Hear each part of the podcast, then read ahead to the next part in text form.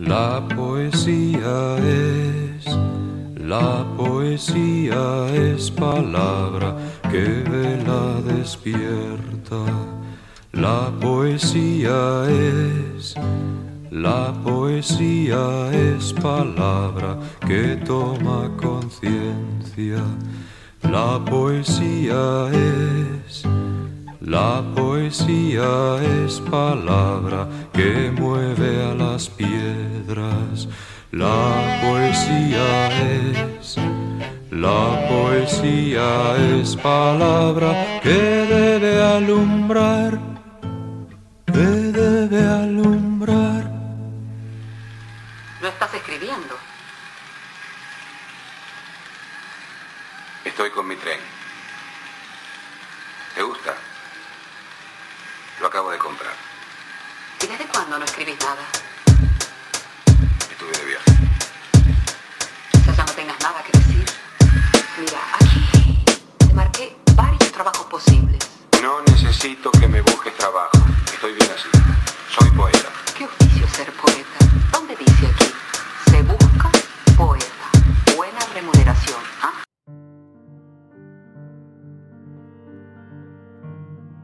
Bienvenidos al podcast Se Busca Poeta. Hoy tenemos un episodio especial por lo que implica nuestro tema y es que nuestro tema es el universo entero. Lo digo después de un silencio porque la poesía es algo que va más allá de nuestra concepción acaso académica con respecto a creerla pues un género literario que está relacionado con los sentimientos, normalmente a la hora de tratar de definir académicamente la poesía, se expresa en ese sentido. Es el género literario a través del cual los poetas expresan sus sentimientos.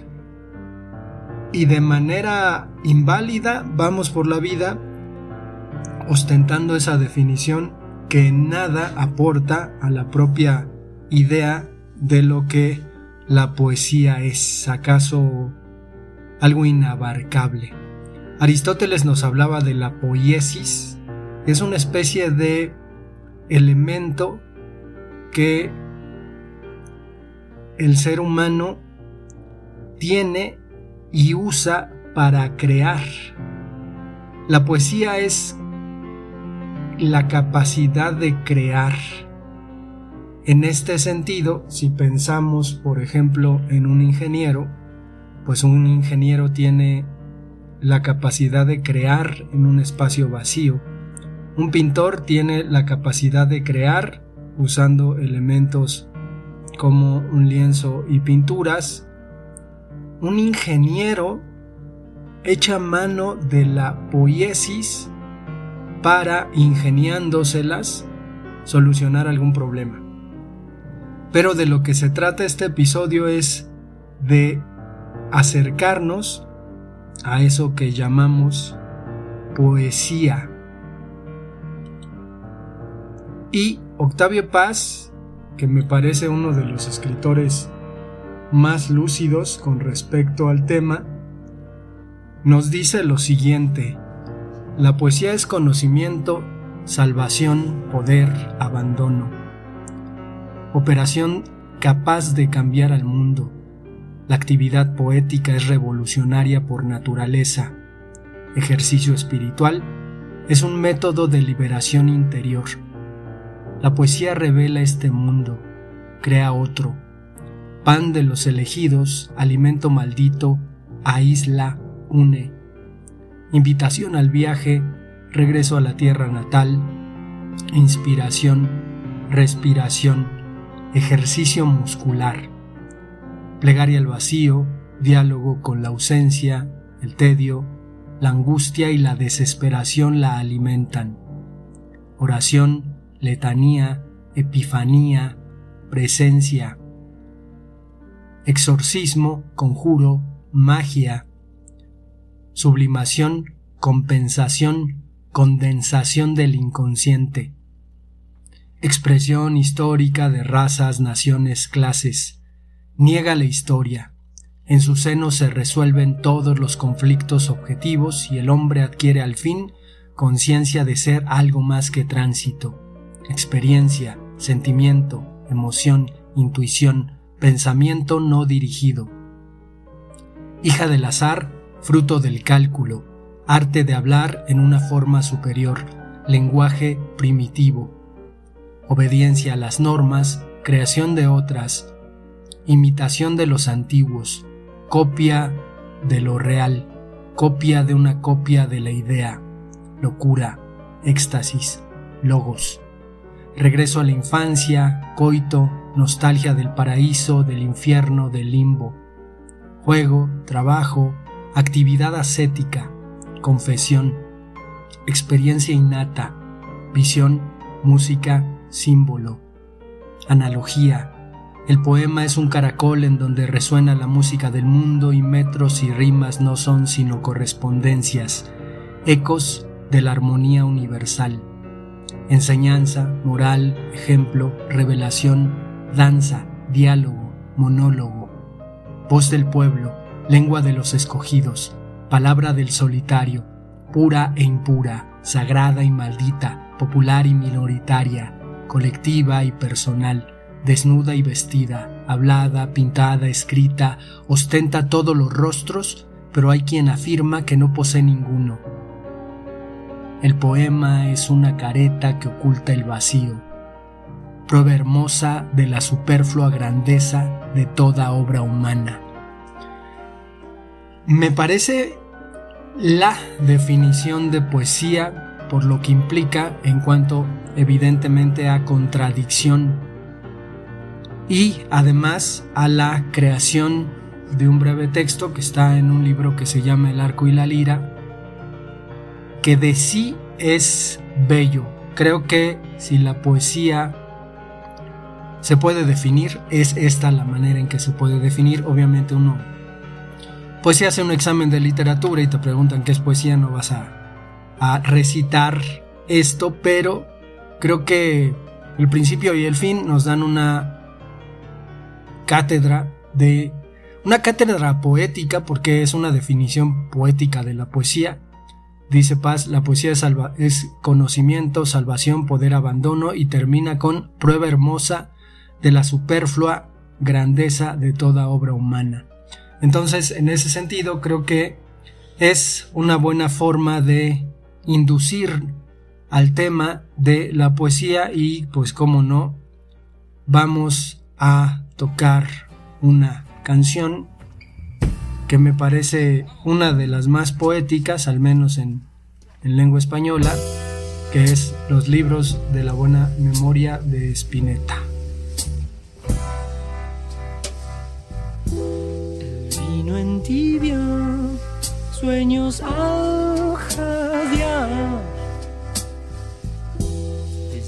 su boca de verdeado dulzor. Y entre los libros de la buena memoria se queda oyendo como un ciego frente al mar. Mi voz le llegará,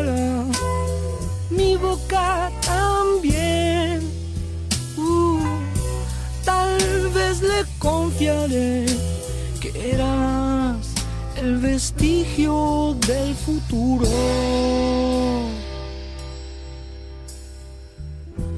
Rojas y verdes, luces del amor, prestidigitan bajo un halo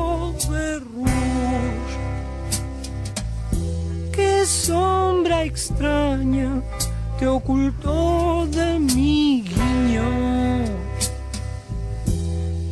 Nunca oíste la hojarasca crepitar.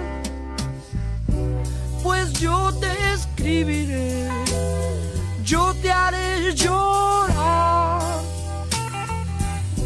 Mi boca besará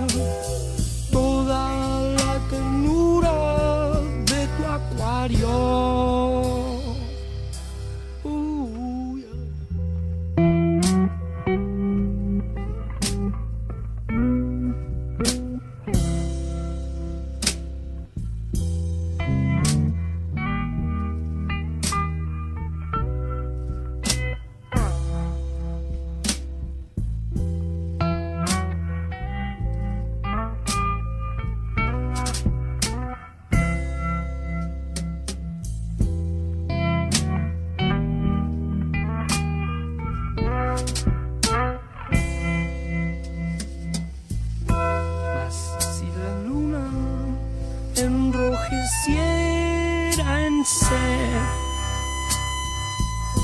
olas impalas recorrieran tu estante. No volverías a triunfar en tu alma. Yo sé que harías largos viajes por llegar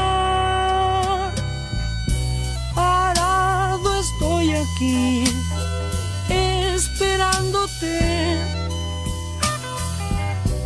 Todo se oscureció, ya no sé si el mar descansará.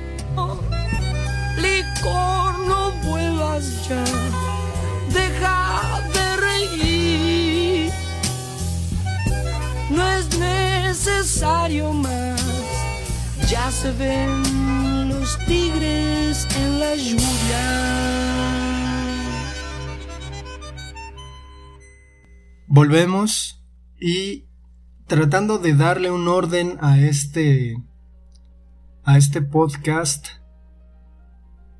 pues podemos hablar en primer lugar de cómo es que la poesía se instala en una disciplina llamada literatura y aunque confiere a todas las disciplinas porque está en este eureka está en este hallazgo de una fórmula científica.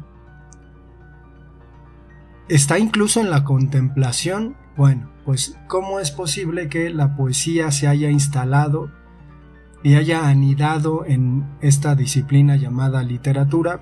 Pues es que una forma de la poesía, no toda la poesía, tiene que ver con el lenguaje parecería que, que, esa es la poesía, la que se embiste del lenguaje, sin embargo, hay que considerar que es una de las caretas de la poesía. Y en este sentido, va de la mano de el poeta o de aquellos seres humanos que de repente, desde su experiencia, desde su racionalidad y sensibilidad a la par, y ojo, estoy diciendo racionalidad y sensibilidad a la par, pues nos encontramos precisamente a alguien a quien le viene bien escribir versos, escribir poesía, tratar de considerar el hecho de crear imágenes inusitadas que no existen más que en el interior y en la intemperie de los poetas. ¿Qué, ¿Qué hay en el alma del poeta para que esto ocurra? ¿Un vendaval? ¿Una tempestad? ¿O una suavidad en calma? Pueden ser ambas, lo sostengo, pero pues sí, lo que, lo que nos encontramos es a, a seres humanos que normalmente terminan siendo incomprendidos, que no resultan cómodos, que muchas veces son lo que podríamos llamar pesimistas o negativos, pero son sobre todo críticos. hay que decir que hay poetas de todo tipo y de todas las filias políticas que nos podamos imaginar y hay poetas que han apoyado dictaduras y hay poetas que han muerto durante luchas sociales. Pienso en Jorge Luis Borges que le dio la mano a Videla y pienso en Miguel Hernández que luchó eh, durante la guerra civil española. Entonces, pues nos encontramos a, gente con una convicción inusitada porque dedicarte a la poesía en un mundo en donde la poesía no es algo popular, digo, en este mundo, desde el mundo en el que estoy hablando, la poesía definitivamente ha dejado de ser algo popular, se ha convertido pues en un asunto que tiene que ver con sentimientos solamente y ya. Entonces, en ese sentido, creo que, que vale la pena abismarse en algún momento de la vida a leer poesía, sin embargo, no quiero que, que se conciba de parte de quien nos escucha que estoy tratando de aleccionar y de decirle a la gente es que lo mejor es leer poesía. Leer poesía es como cualquier otra cosa. Si te dedicas a ver TikTok, pues también podrías leer poesía, incluso a lo mejor te encuentras con un TikTok poético, como el de ese señor que subía a su perrito a un caballito de juguete, al que le echaba monedas para que el caballito se moviera. A mí eso me parecía muy poético como, como imagen de, de la hermosura que tiene en ocasiones lo absurdo. En este sentido, creo que la cuestión de la racionalidad sensible o la sensibilidad racional acompaña siempre a los poetas y no precisamente en la adolescencia, a menos que uno sea Rambo, pero eh, en mi caso, por ejemplo, pues habrán escuchado que me dicen el poeta y habrán escuchado, si es que ubican este podcast de hace tiempo, pues que yo incluso he escrito libros de poesía y que me dedico a la literatura. Bueno, mi, mi hallazgo con respecto a la poesía tiene que ver con una carencia de inicio, una carencia eh, afectiva, una carencia física, porque pues yo, yo crecí con mi abuela hasta los 5 o 6 años, eh, conocía a mi madre biológica, pero la conocía como eh, si, si fuera una figura a la que aspirara y después ella se casó y tuve un padrastro, pero después apareció la figura de un padre biológico distante que no existía por el abandono, entonces la cuestión es que yo puedo decir de mí que de niño fui una persona que carecía de algo, digo, en algún momento contaré una carencia mucho mayor que, tuve con un, con un, hermano. Entonces, eh, la cuestión es que creo, y, lo voy a explicar de manera poética, creo haber crecido mutilado. Es decir, como si no tuviera un brazo, como si no tuviera una pierna. Y en ese sentido me parece que la literatura, cuando apareció en mi vida, eh, se convirtió en una especie de prótesis de lo que me hacía falta. Y me sentía bien. Debo confesar que además de todo, pues yo me dedicaba mucho de, niño, de 5 o 6 años, a dibujar y que dibujando me escapaba. Sin embargo, en la adolescencia entendí que escribir poemas era como dibujar con palabras y estoy empleando una figura retórica para explicarlo y entonces, en algún momento, después de convertirme en un lector francamente voraz con respecto a, la poesía que me,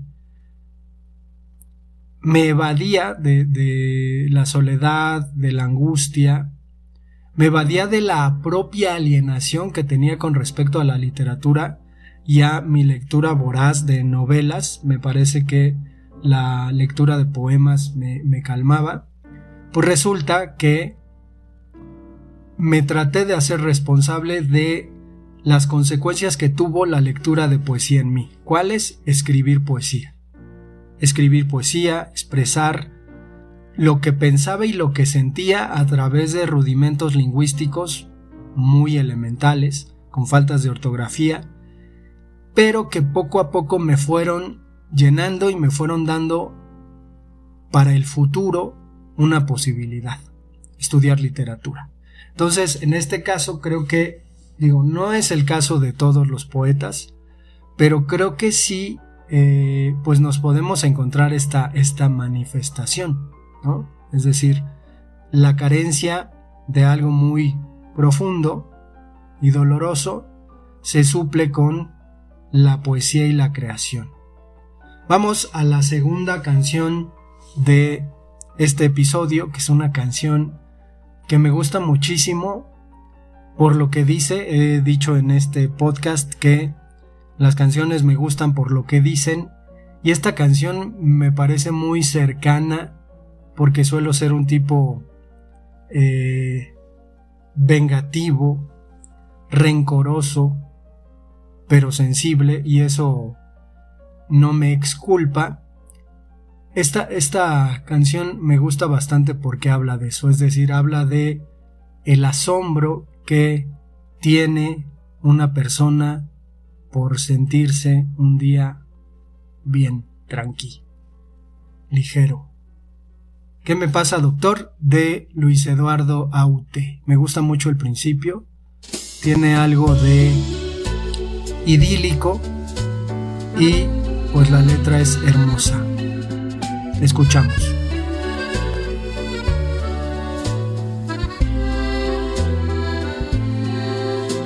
¿Qué me pasa, doctor? ¿Esto qué es?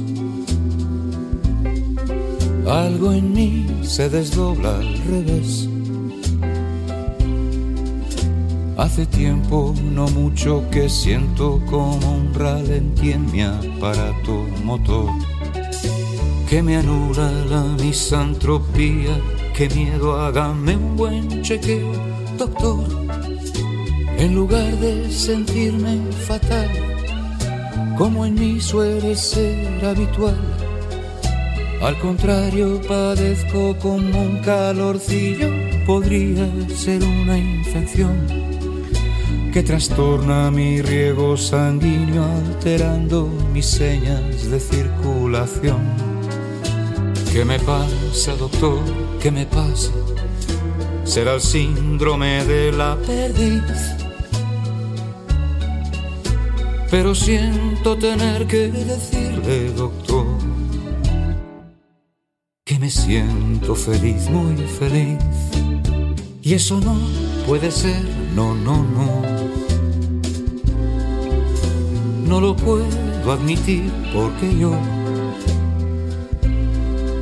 de ninguna manera deseo dar un mal ejemplo a la gente normal.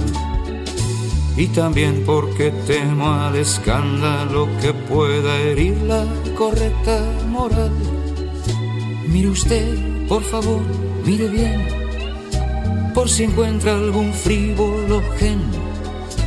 Porque no tengo móvil ni acciones en bolsa ni tele de plasma en 3D ni un equipo de fútbol, ni ropa de marca, ni sé cómo entrar en la red. ¿Qué me pasa, doctor? ¿Qué me pasa? Será el síndrome de la perdiz. Pero siento tener que decirle, doctor, que me siento feliz, muy feliz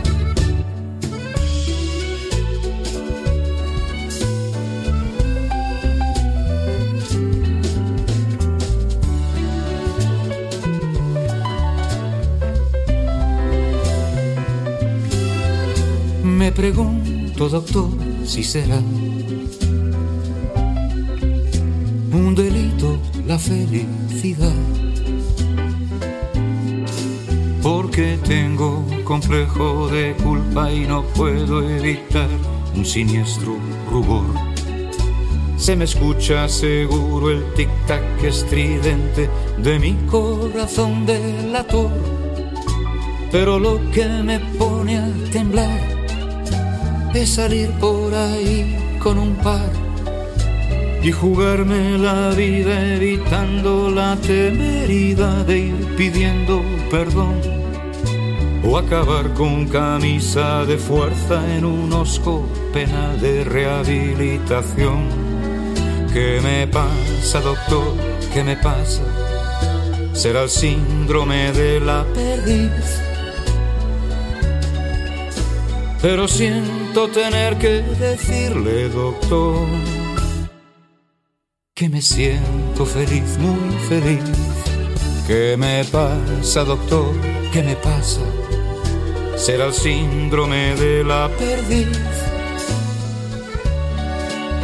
Pero siento tener que decirle, doctor, que me siento feliz, muy feliz. ¿Qué canción? ¿Qué canción tan hermosa y tan suave que me, dolió cuando le dieron el premio Nobel de literatura a Bob Dylan, obviamente en este anglocentrismo que suele tener el mundo y que suelen tener esos premios, pero pensaba obviamente que entre las letras de Bob Dylan y las de Luis Eduardo Aute, entre otros compositores eh, latinoamericanos, pues hay un abismo de poesía y de conocimiento del lenguaje. No de mérito lo de Dylan, pero se lo hubiera dado a Luis Eduardo Aute. Bueno, creo que en esta, en esta parte conclusiva del podcast, pues podemos advertir que la poesía sigue teniendo su, su influjo en los seres humanos y pues tiene que ver quizás con la musicalidad digo, teniendo en cuenta el asunto de que alguna vez le dieron el premio Nobel de literatura a Bob Dylan y que la academia, pues, para justificar su decisión, decía que estas letras del músico americano, pues, de alguna manera recogían los sentimientos de, de esta cultura. Entonces, en ese sentido, creo que la, hay que decir que la música y la poesía han ido de la mano durante mucho tiempo y que incluso el lenguaje poético a través de ritmos y eh, acentuaciones básicamente de las palabras y obviamente en su ordenación pues nos, nos invitan a la musicalidad del lenguaje que pues en Grecia se acompañaba no propiamente con cantos eh, y con el propio instrumento musical la lira que llevaba consigo. Me parece que el poeta mítico más entrañable que existe, que es el propio Orfeo, después le dedicaremos un episodio a este personaje, un episodio completo para contar el mito de Orfeo, pero en este sentido creo que la poesía, aunque apocada, sigue teniendo ese influjo a los adolescentes sobre todo, que creo que terminan siendo los más sensibles como para en algún momento suponer que la poesía es algo que vale la pena. Y no lo digo porque, eh, digo, minoritariamente he tenido alumnos que la han descubierto, que se han entregado a ella y que han tomado la decisión que yo tomé en algún momento en mi vida y ahora son licenciados y se dedican a enseñar o están estudiando propiamente el asunto de la literatura y en la literatura pues lógicamente la poesía. Debería haber una licenciatura en poesía, creo que, que la propia disciplina, el propio arte de la poesía pues exige el cuidado de, eh, de un estudio profundo. Entonces en este sentido creo que hay que considerar que, leer poesía no te hará ni mejor persona, ni peor persona, ni más sensible, pero a lo mejor te va a dar herramientas como para que vayas por la vida diciendo cosas que tú mismo has inventado, es decir, decirle a una persona que la amas como tú puedes hacerlo, sin utilizar estos convencionalismos de te amo, te quiero, eh, y hablo de lenguaje, ¿eh? no hablo de expresiones, de amor, no, no, no, hablo del lenguaje que de repente termina siendo pues algo todavía destacable en nuestra cultura. Entonces, pues la idea es tener la oportunidad, darse chance de acercarse a la poesía. Digo, yo puedo confesar que fue un poema de Fernando Pessoa, un poeta portugués a quien le dedicaré seguramente uno de los episodios de este podcast, que pues terminó por arrojarme directamente a la literatura y a la poesía a través propiamente de sus versos. Creo que afirmar eso en mi vida es algo que de repente suena incluso hasta ilógico, pero definitivamente mi vida cambió cuando a los 16 años en el CSH me encontré una antología hecha por Octavio Paz que tenía poemas de Fernando Pessoa y que además tiene pues un texto creo que no es de los más bellos que existen ensayístico con respecto a la personalidad de Pessoa, me parece que es más bien de carácter informativo, pero a la hora de leer El Estanco, que es la versión de un poema de Fernando Pessoa que se llama Tabacaría, pues y puntualmente a la hora de leer unos versos de ese poema, yo puedo asegurar que mi vida cambió, que dio, dio un giro, que se fue por otro lado, tal como el lenguaje en la poesía se va por otro lado. Me gustaría que concluyéramos con esta idea porque propiamente el lenguaje que sirve para comunicar en la poesía toma otro curso. Eso propiamente es la poesía. La poesía en ocasiones no necesariamente comunica algo. Y como pues estoy poniéndoles canciones que me gustan mucho por lo poéticas que son, vamos a concluir el episodio con una canción de Radiohead. Es la primera vez que pongo a mi banda favorita, a la banda de mi vida. Vamos a escuchar Exit Music from a Film de Radiohead.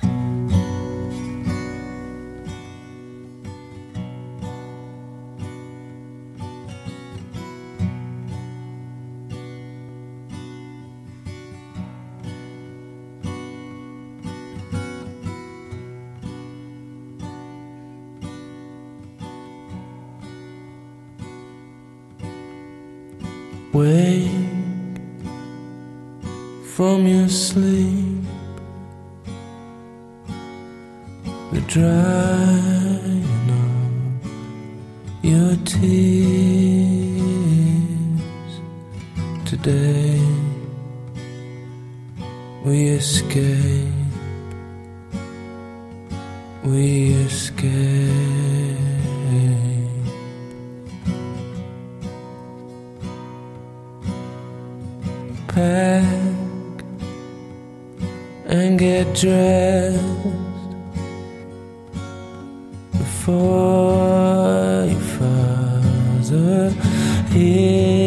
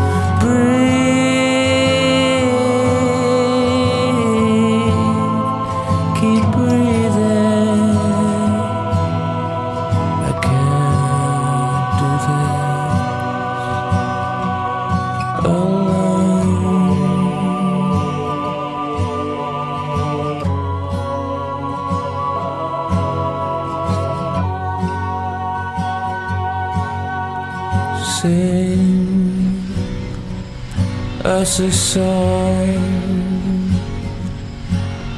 a song to keep us warm. There, such a chill, such a chill.